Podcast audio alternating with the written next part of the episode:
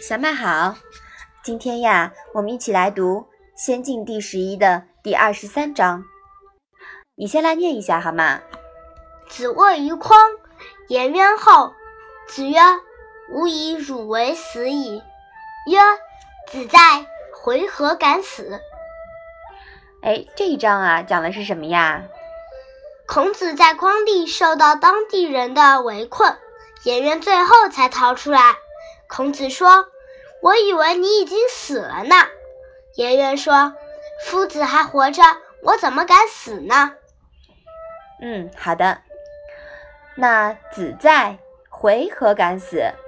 这句话呀，很多人都来拿来表扬颜回，说颜回啊不敢先孔子而死，意思是要侍奉孔子到死。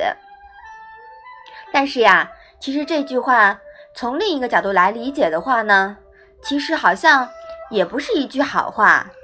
就比如说，你关心某个人的生命危险的时候，他却对你说。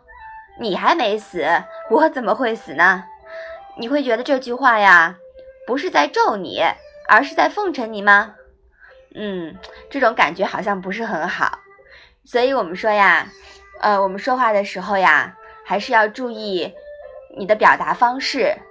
嗯，一样说一句话，是不是让别人觉得听起来比较悦耳、比较舒服？你说是吧？嗯，好。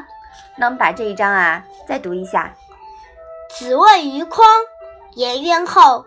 子曰：“吾以汝为死矣。”曰：“子在，回何敢死？”嗯，好的。那我们今天的《论语》小问问呀，就到这里吧。谢谢妈妈。